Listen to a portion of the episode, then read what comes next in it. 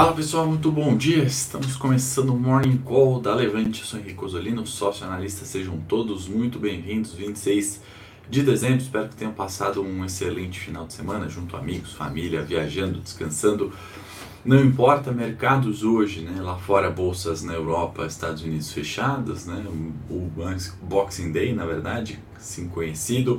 Acho que uma semana de liquidez mais reduzida e a gente tem usado, né, os mornings, principalmente de fim de ano, né, para fazer algumas reflexões, rebalanceamentos de carteira, mais do que trazer aqueles assuntos quentes, né, do dia que estão é, ao longo do ano, né, que a gente tem debatido constantemente, né, problemas macroeconômicos, microeconômicos, locais, é, preocupações com China, né, reatividade ou melhor reaquecimento da economia americana ou não, a gente tem aproveitado para fazer esse balanço nos dias eh, de liquidez reduzida, né, e hoje é um dia desses, né, a gente não vai ter bolsas na Europa, né, nos Estados Unidos negociando, como eu já falei, mas não por isso, né, a gente não precisa olhar as questões locais, principalmente, né, no, quando a gente está falando de Bovespa e as preocupações que a gente leva para 2023 com a ideia de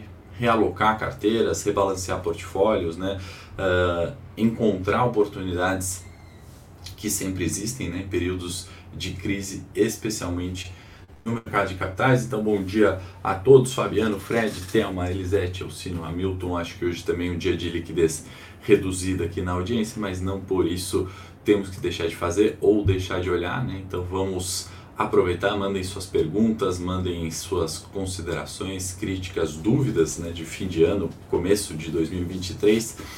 E não esqueça também de dar o like aí na, no Morning Call se você gostar desse conteúdo, tá bom? Então deixa eu colocar aqui os mercados só para a gente ter um panorama de como né, foram uh, os fechamentos da última sexta-feira, daquilo que a gente está olhando né, quando a gente está falando de performance em dólar das bolsas uh, pelo mundo né, e também dos fechamentos principalmente na última sexta-feira. Né? Então a gente está vendo majoritariamente uh, nas Américas, né, Dow Jones, S&P, Nasdaq, fechamentos positivos e Bovespa também, né, alta forte na sexta-feira. Semana de forma geral foi bastante eh, positiva para o Bovespa, né? uma semana de recuperação onde a gente acaba falando né? de 100 mil pontos uh, e Bovespa barato, né? e aí a gente ultrapassa essa marca de 100 mil pontos para baixo né? quando uh, a preocupação, né? a preocupação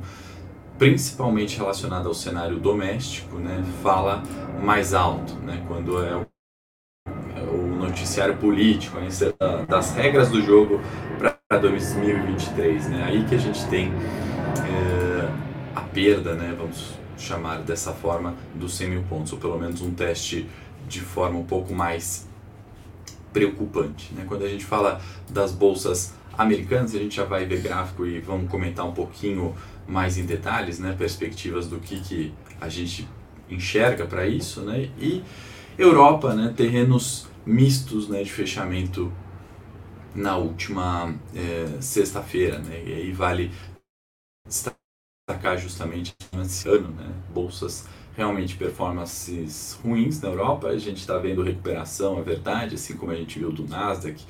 Nasdaq nem tanto né, para essa semana, mas ao longo do, do, do ano, né, principalmente no mês de dezembro, a gente viu uma certa recuperação das bolsas, terreno negativo ainda e Bovespa em dólar né, no terreno positivo. E Ásia Pacífico vivendo à mercê da recuperação uh, de China ou não, questões de Covid, uh, política de Covid ao zero ou não, é um tema de hoje também que vai permanecer certamente para uh, 2023. Bom dia para quem está chegando agora, excelente semana, Ricardo, Edson, Caio, Fábio, sejam muito bem-vindos, né? Aproveitem aí, dê um curtir, encaminhe esse morning call para algum amigo, parente, familiar, né? Alguma pessoa que pode se não conhecer ainda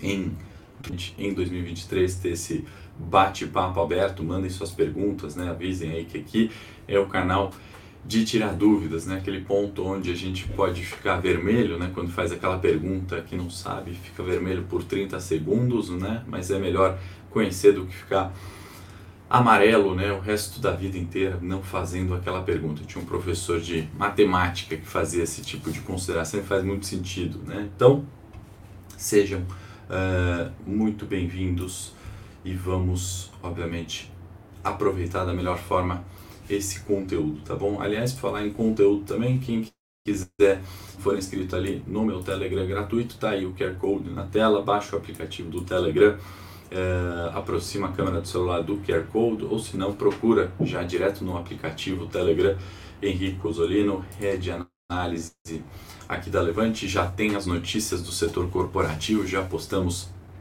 é, lá logo na primeira hora, né? Então tem bastante assunto, né? Questão de aéreas, quem tem dúvida, né? Se tá barato, se vale comprar ou não, né? Tem toda a questão de greve, né? Dos, dos pilotos e comissários, né? E eles acabaram aceitando a proposta das companhias aéreas, né? Na, na convenção coletiva, uma nova cons, convenção coletiva que saiu encerrando a greve, né? Então esse tipo de notícia é bastante importante, isso está lá no Telegram de forma gratuita, vale você consultar é, deixa lá, né? Não vai olhar todos os dias, obviamente, né? Muitas vezes a correria do dia a dia não permite, mas deixa o Telegram lá, né? A gente está falando de Energisa hoje, por exemplo, né? Setor corporativo em bastante destaque, vendas consolidadas de energia elétrica, né? Em áreas das suas distribuidoras, Energisa que estava na carteira do trade dos cinco dias na última semana, né? A gente entende como uma ação barata, uma recuperação de preços pode vir bastante forte, então tem notícias sobre a Energisa, tem outras, né? tem açaí falando da distribuição é, de juros sobre capital próprio, então acionistas do, do, do açaí vão ali ver qual que é a data X, né? que dia que ela vai pagar esse dividendo, quando vai descontar, qual o valor, tudo isso está lá, né? assim como CSN também, né? então anúncio dos Uh, juros sobre capitais próprios, a distribuição de 87 milhões, aí você vai lá consultar quanto temos a receber, né? Obviamente nós, que, aqueles que são acionistas, né? Da, da CSN, as datas também ex e data de pagamento desse dividendo, tá bom? Então, bastante notícia lá, tem COSAN, tem Tenda, tem outros ali, fertilizantes Seringer, em bases diárias a gente coloca isso no Telegram, aproveita o fim de ano, deixa ali, né? E aí vai discutir com a família, vai discutir com os acionistas ali, bem um gráfico que trouxe hoje, né, para a gente comentar.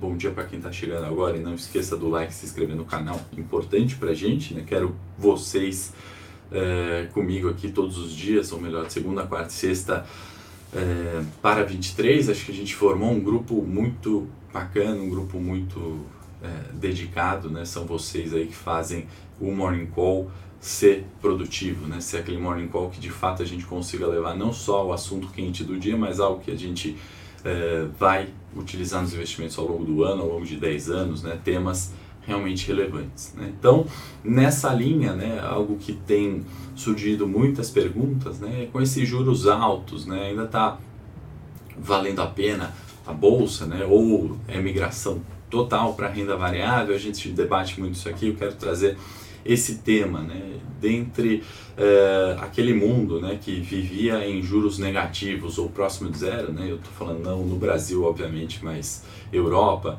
Estados Unidos principalmente, né, a década ali de inflação não preocupando e juros ali embaixo, né, a gente tinha uh, os juros negativos, né, quando aquele juro, uh, quando a Selic vai pagar menos que inflação. Né? Quando a taxa do Fed é menor do que a inflação americana, uh, poucos países estão nessa vertente hoje em dia, né? a inflação ainda preocupa muito, mas o principal destaque sempre é Japão. Né? Então, estamos falando daquela cesta de dinheiro do mundo, né? dos 11 trilhões que a gente observava nesses juros negativos, né? ou seja, investidos naquela renda fixa onde perde para a inflação, a gente está falando de menos de um trilhão atualmente. Né? Então, dos 11 trilhões ali, né, o valor médio da última década, né, a gente está falando de um trilhão em juros negativo, né, em valor de mercado, ou seja, houve uma migração muito grande, seja para renda variável ou seja né, em taxas de juro, em renda fixa,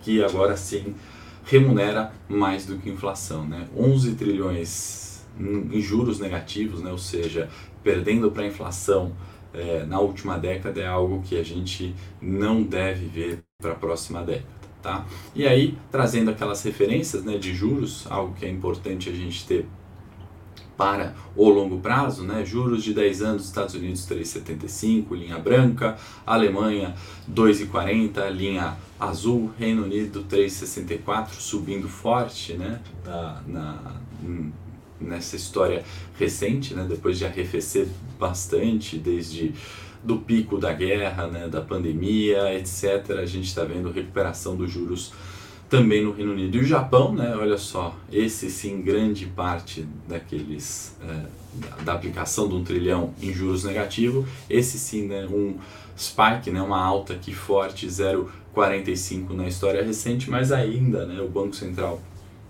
japonês é, tendo é, uma missão muito difícil né, de lidar com o problema da inflação ao contrário, né? eles querem importar a inflação e os juros lá ainda é negativo, remunera abaixo da inflação. Inclusive, Banco Central japonês, né, na figura do seu presidente, o Haruhiko Kuroda, vai ter, uh, vai se pronunciar né, nessa semana.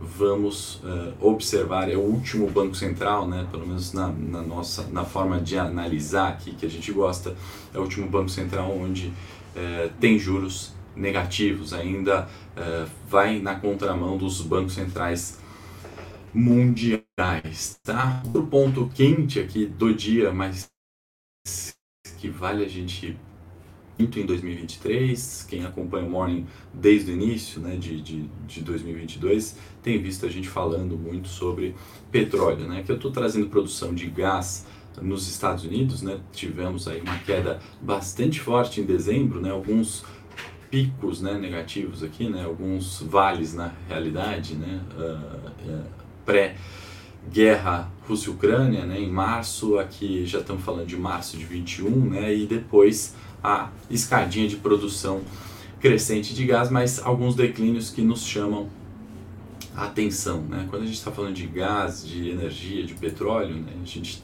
teve é, um ano muito focado nisso, CNN nos chamou, né, foi, fui lá debater sobre alta do petróleo, que zera ganhos, né, na última semana zerou ganhos do ano, sobre essas questões de energia que vai seguir sendo um problema em 2023, vai seguir sendo aquele, é, aquele é, problema que gera a inflação. Né? Então, quedas, né, como a gente viu agora da produção de gás, ou anúncios né, que tivemos ali do, do vice-primeiro-ministro russo, né, Alexander Novak, é, sobre é, a redução né, é, do, de 700 mil barris de óleo por dia né, e que não vai fornecer para nenhum país que adotar o teto de preço de petróleo estipulado pelo G7. A gente discutiu um pouco disso no Morning Call. Tudo isso né, gera um problema de oferta, de demanda e, consequentemente, na inflação. Né? Então, uh, a, a questão petróleo, a questão energia, né? e a gente vai cada vez mais detalhar os 10 problemas. Quem leu o Domingo de Valor, né? viu muito sobre isso, grande participação do Luiz Nuin, né? Nas uh, temas que são realmente relevantes, que a gente discute aqui enquanto time de análise, certamente o petróleo está entre eles. Né? Então, essa queda de produção aqui no gás que a gente viu né, nesse, nesse gráfico, né? problema quente do dia, uh, reflexo disso no curto prazo, conversa com essa história né, daquilo que a gente foi na CNN falar, que a gente falou ao longo dos morning calls eh, de 2022, né, as questões de estipular teto de preços, né, geralmente não dão certo, né? Esse tiro sai pela culatra e a gente vai ver ainda assim uh, países tendo que lidar com esses problemas de oferta e demanda né, de energia principalmente. Né? Existe é, essa commodity, petróleo, né? não existe como é, players de menor relevância quererem travar preços né? ou ditar as regras de preço do mercado. Né? Uma Rússia não tendo ou não petróleo, parece que é, travam o teto né, estipulado pela G7, né, é, é, aquece ainda mais o problema. Né? Então, a solução de preços impostas ali pelo G7, né, travar preço, travar teto, realmente vai fazer uh, um menor consumo ou vai fazer uma alta de preços, né? ou como a gente viu agora, queda na produção. Né? Então fica menos interessante produzir determinado bem se tem um preço não de mercado estipulado. Tá? Então a gente está vendo esses problemas né, que foram tão evidentes aqui na história recente do Brasil, né, com inflação, é, travamento de, de preços né, e não solucionou. A gente tem visto muitas similaridades né, de problemas que a gente conhece aqui no Brasil no, nos países desenvolvidos. Né? Então, uh, o problema de inflação agora é algo também do primeiro mundo. Para falar um pouquinho de agenda, pessoal, bom dia para quem está chegando agora. Vou pedir novamente o like, vamos uh, reforçar, né, um grupo realmente alto, eu acho, por uma segunda-feira pós-Natal, pós é, nesse intervalo aí de festas de fim de ano. Então, obrigado pela presença. Manda sua pergunta, aproveita, manda sua crítica, sua sugestão, seu elogio.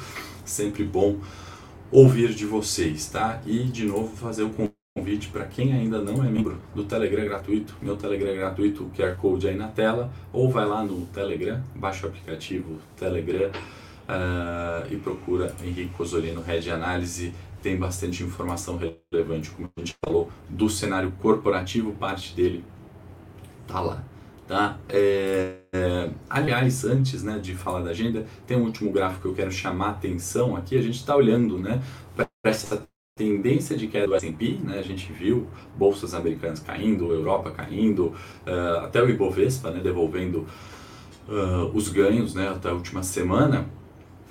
E uma questão que a gente tem que levar né, para 23 é se de fato né, os 3,800 do S&P, né, aquele prenúncio de recessão, aquele prenúncio de que uh, eh, 2023 não seria um ano bom, né, de, é, recessões técnicas, é, PIB decrescendo, desemprego ou inflação né, preocupando, a gente começa a ver, e vamos olhar mais detalhes obviamente de gráfico, né, de preços, uh, no morning técnico, como sempre fazemos, mas a gente começa a ver divergências de fundos. Né? Em junho, aquela China uh, que realmente era restrição, política de Covid-0, eh, outros fatores aqui, né, quanto a incertezas de Fed, subida de juros, uh, em seis meses, né, fatores que acabam se dissipando ou preocupações menores, né, e aí a gente está vendo realmente de outubro a dezembro, fundos ascendentes. Né? Na análise técnica a gente começa a ver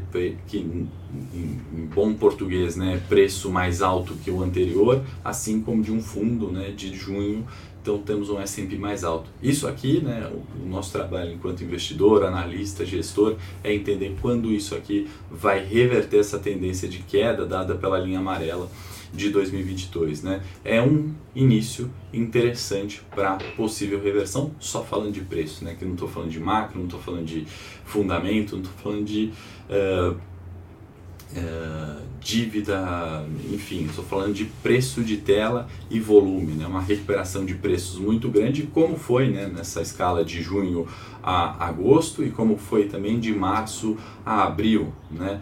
As questões de uh, teste de, de topos, como a gente chama na análise técnica, é, nesse momento indicam queda para S&P, mas a configuração que a gente começa a observar em preços de outubro a dezembro tem características diferentes desse junho, agosto, desse março, abril, tá? Então queria chamar a atenção para essa pauta em 23, lembrando, né, os mercados eles se antecipam, eles vão na frente, né, os fatos ruins podem ou não se dissipar, evidentemente, né? e fatos novos, né? nesse caso, que reverteriam essa tendência de queda, eles são uh, precificados antecipadamente pelo mercado. Né? Então isso é aquela lógica que não adianta as coisas melhorarem para começar a investir. Quando isso acontece, você paga mais caro. Né? E a melhora né, pontual de curtíssimo prazo foi de junho a agosto, mas não foi uma melhora definitiva.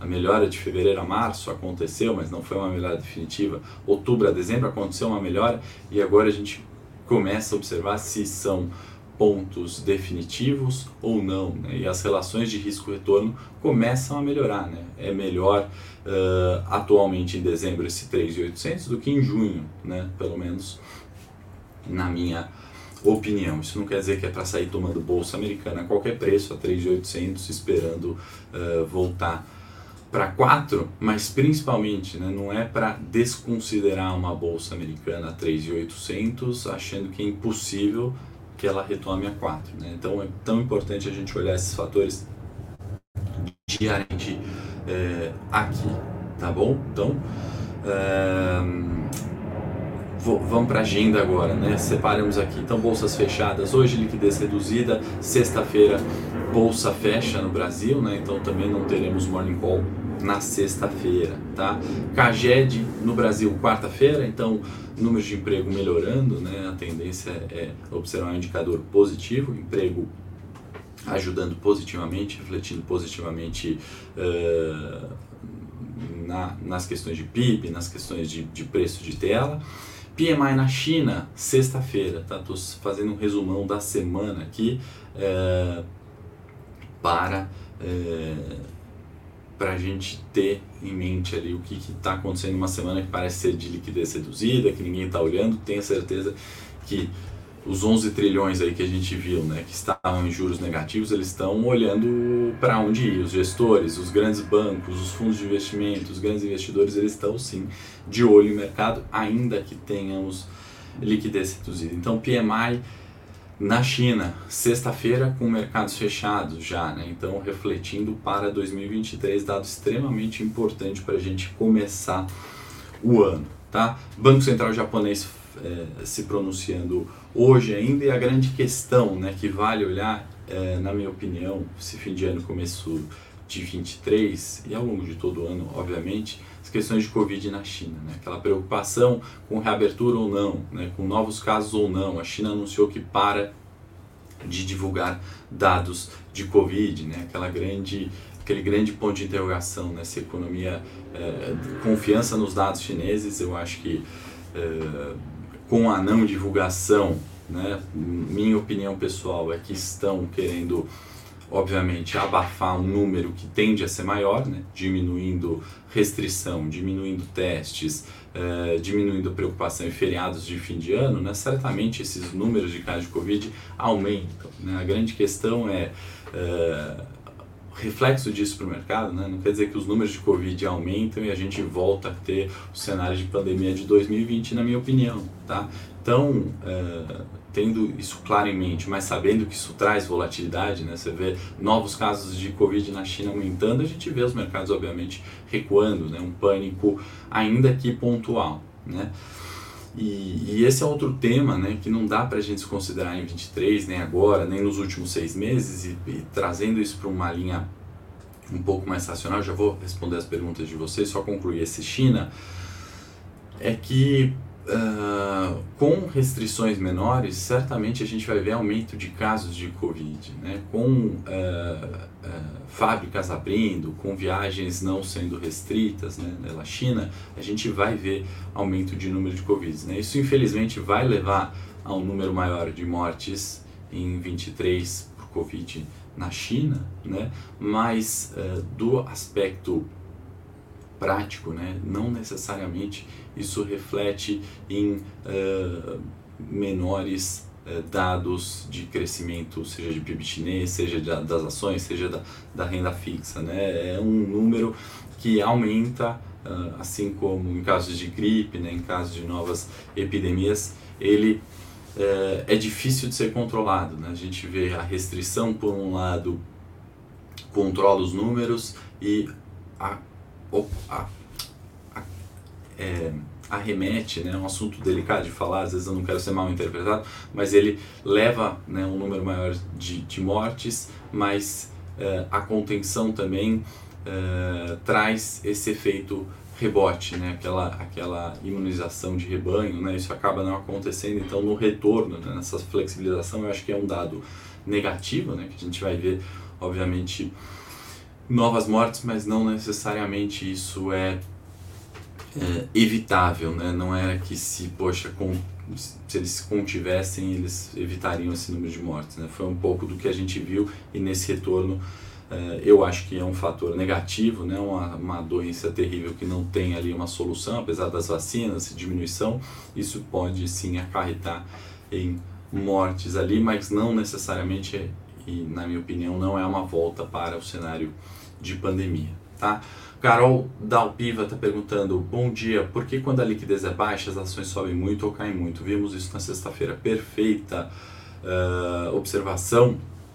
A gente tem uh, menor liquidez, né, quer dizer, um volume menor, né, tem menos players negociando determinado ativo. Se tem menos players, né, as convicções, seja de alta ou de queda, né, elas são concentradas num volume menor. Né? É, com volume menor você consegue fazer preço mais fácil. Né? Então, um exemplo prático é se você tem uma ação negociando a 10 reais né? e você tem é, mil players negociando ela, né? um volume de mil players negociando, 500 acham que é compra, 500 acham que é venda, você tem ali os 10 reais como consenso. Né? A partir do momento que esses mil players caem para 100 players, né, reduz a liquidez em 90%. Né? Você tem 100 caras ali e, e brigando pelo mesmo preço. Né? Pensando que nesses 100 players nem todo mundo joga com o mesmo valor, né? se você tiver 10 players grandes achando que eh, a ação está barata né, e querem pagar 12, eles podem influenciar muito mais o preço de forma rápida do que uh, os outros 90. Tá? Então, isso tanto para baixo quanto para cima. Né? Esse é o spread de liquidez. Né? Muitas vezes a gente vê na ação é, no mercado fracionário, né, você tem alguns gaps ali porque refletem é, esse, essa diminuição de liquidez. Né? Quanto mais gente olhando alguma coisa e dando preço, né, mais correto ou mais próximo do consenso aqueles valores vão chegar e é mais difícil que um, um grupo menor faça um preço tanto para cima quanto para baixo. Henrico, a bolsa americana também está barata? Vale alocar nos Estados Unidos diretamente daqui do Brasil? Fábio, ótima pergunta. Eu acho que sempre vale alocar em bolsa americana, chinesa, japonesa, tá? Não acho que tem aqueles momentos, né? Eu tenho criticado isso muito, né? Porque ao longo dos, uh, enfim, 14 anos que eu invisto, 10 estou de fato ali, né, mais que isso no mercado financeiro, as dúvidas são sempre essas. Né? Em algum momento a renda fixa dispara e aí a migração vai para a renda fixa. Em outro momento a bolsa brasileira dispara e vai tudo para a Ibovespa. Em algum momento Estados Unidos é um destaque e vai tudo para lá. Essas alocações diretas, né, exclusivas, é, por estarem baratos, por serem um momento, né, no longo prazo, né, ela tira aquela alta uh, de 3, 4 meses que se fez essa mudança e depois você pega né, o Nasdaq que cai 32% no ano, cai 10% no S&P no ano, né? A gente viu esse movimento em janeiro, a gente viu essa discussão, né? Agora a gente vê a mesma discussão. Então, alocar, né, concentrar tudo em um único mercado em um único ativo por estar barato, nunca é a melhor escolha. Tá? Acho sim que está barato, acho que vale a alocação em bolsa americana, como acho que valem algumas ações de bolsa brasileira, como acho que vale também em renda variável. Se tem 100 reais, se você diversificar, eu simplifiquei né, três pontos aqui, 333 reais em cada um, a performance relativa no longo prazo vai tende a ser melhor, né? porque tem eventos ali que muitas vezes não estão claros, não estão precificados, e com a diversificação você acaba se protegendo disso. Evidente que né, se é, é, algum desses três investimentos né, dispara e você diversificou, a sua performance tende a ser menor, mas no longo prazo isso acaba funcionando. Tá? Então acho que Bolsa Americana está barata sem ficar em cima do muro, tá? Uh, e não vale sair totalmente do Ibovespa. Tá? Eu vou trazer alguns dados, inclusive estouramos né, de tempo, mas tem bastante coisa ainda para falar, se assim vocês permitirem, tá bom? É, a Carol está falando, bom dia Márcia, é, perfeito. Nesses dias de baixa liquidez, quem são os players que estão no mercado? Será que são somente os pequenos? Não, não, de fato não, tá? São todos eles, né? Não são só os pequenos, os grandes estão muito uh, mais ligados, né? Se você vê uh, pessoa física, sei lá, estou vendo aqui que tem 60 ao vivo, a gente bate 200 ao vivo, né? Então, o capital menor geralmente fica menos preocupado ou é, exclui, né? Com certeza tem gestor ali no Itaú olhando, tem gestor no Bradesco, vai ter no Morgan Stanley, no S&P, a gente da Levante, a gente está olhando porque não dá para desconsiderar que vem uma fala do Lula X, ou vem algum anúncio da China, ou vem, né, os mercados eles continuam, enquanto tem é, negócio, tem é, obviamente players olhando, tá? Então eu acho que os pequenos eles acabam é, pecando nesse fator, né, em não olhar, né? Eles, enfim, vão viajar. Não estou falando que é errado, né? Tá mais que certo, mas eles têm que destinar para que alguém olhe para eles, no mínimo, tá? É, muito bom dia para quem está chegando agora. E para falar, né, da, continuar na pergunta do Fábio, e, e, o dado importante é que gringo em bolsa brasileira em dezembro entrou com 9 bilhões. Né? No ano a gente tem 96 bilhões de capital estrangeiro no Ibovespa. Então toda essa crise mundial ainda está fazendo com que o Ibovespa tenha um dos melhores anos da série histórica em capital gringo. Em dezembro, 2 ponto, é, aliás, a último dado da B3 de quarta, né, disponível, 2.5 bi de entrada. Né? Não havia um número tão elevado assim de entrada de capital estrangeiro em um único dia uh, nos últimos dois meses. Tá? Estou dando números de grandeza aqui aproximados, mas para a gente ver a relevância né, de se olhar em dezembro, nessa liquidez reduzida, os grandes estão olhando para Ibovespa. Né? 2,5 bi é maior que a capitalização aí de mercado de algumas uh, empresas conhecidas, né, small caps, e, e, isso em um único dia gringo. Né? 96 bi uh, de entrada é maior do que a capitalização de mercado de muitas empresas. Aí. Isso é menor que Petro, Vale, uh, Itaú, Ambev, mas é maior do que muitas empresas de capital aberto, né? maior que uma Suzana, maior que uma Americanas, é maior que um Carrefour, Cirela, Ezetec, né? isso é dinheiro realmente entrando no Ibovespa, que deixa a gente copo meio cheio para olhar. Né? Tava olhando também performances de fundos, né? o fundo multimercado foi um destaque nesse ano com performance de 12,67%. Né? Então não foi um ano fácil, uma média ali da indústria em fundos mercados conseguindo 12,67 no ano, né? algo que acaba não sendo tão interessante a hora que você coloca comparativos de inflação. Né? Então, se você está com a sua carteira de longo prazo performando mais do que isso, né? ou performando até mais que o Ibovespa, se sinta um vencedor, né? E entenda aquele momento, né? Um ano de 22 realmente um ano de transição, né? De muitos temas novos, de muitos temas é, quentes que na racionalidade muitas vezes é, tiraram performance daqueles que estão ou ansiosos ou aflitos, né, ou é, vieram para a bolsa esperando né, sempre mil por cento de retorno todos os meses. Né, isso não existe. Então, outro dado acho que importante para trazer no cenário local, né, só para a gente resumir. Obrigado, Alexander. Espero que você tenha passado um ótimo Natal também com a família. Espero que todos tenham passado aí um excelente final de semana, né? Semaninha antes do do Réveillon estaremos também ativos, né? Na volta é, do, do, do Réveillon o tempo inteiro. Só não vai ter morning call na sexta-feira em virtude que bolsa brasileira feche, tá? Assim como algumas bolsas lá fora também.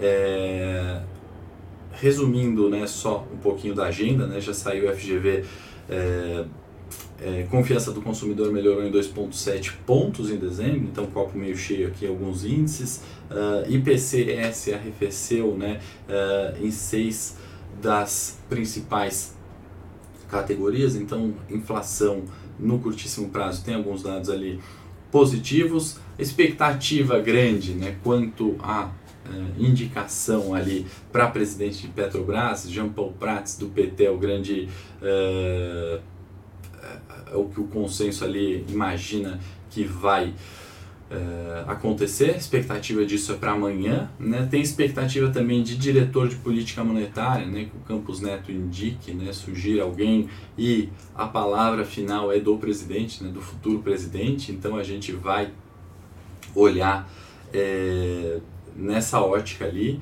Caso venha o um nome do Campos Neto, é, Lula apoie, né? a gente começa a observar uma sinalização ali de aproximação presidência, mercado financeiro e autonomia das instituições, independência, né? isso é extremamente importante. São, são duas aí indicações que vale a gente estar atento, né? trazendo todas as outras aqui, mas focando nessas duas para mercado financeiro e investimentos. Tá? Acho que são fatores bem importantes uh, para a gente olhar nessa semana. Hoje não, tá? B3 é, aberta, sexta-feira fechada. Tá bom, pessoal? Vou para o Morning Técnico agora lá no meu canal. Vou falar de preço de ativos, dúvidas de Petrobras, de Vale, Banco do Brasil e Bovespa, né? Para quem uh, gosta de análise técnica, é um pouquinho mais do que os preços, né, como a gente estava olhando no S&P aqui, vão indicar especificamente uh, ativos, né, onde a gente possa investir, a gente vai olhar sobre a ótica do preço, da análise técnica, tá bom? excelente semana a todos, quero vocês ali no Morning Técnico, quero vocês com a gente aqui ainda nessa semana, para quem eu não vejo mais hoje, quarta-feira estou de volta no Morning Call, tanto da Levante quanto no Tech. Não esquece de curtir clica no joinha aqui, importante para eu saber se você gostou do conteúdo. Obrigado pelas perguntas e participação, confiança sempre.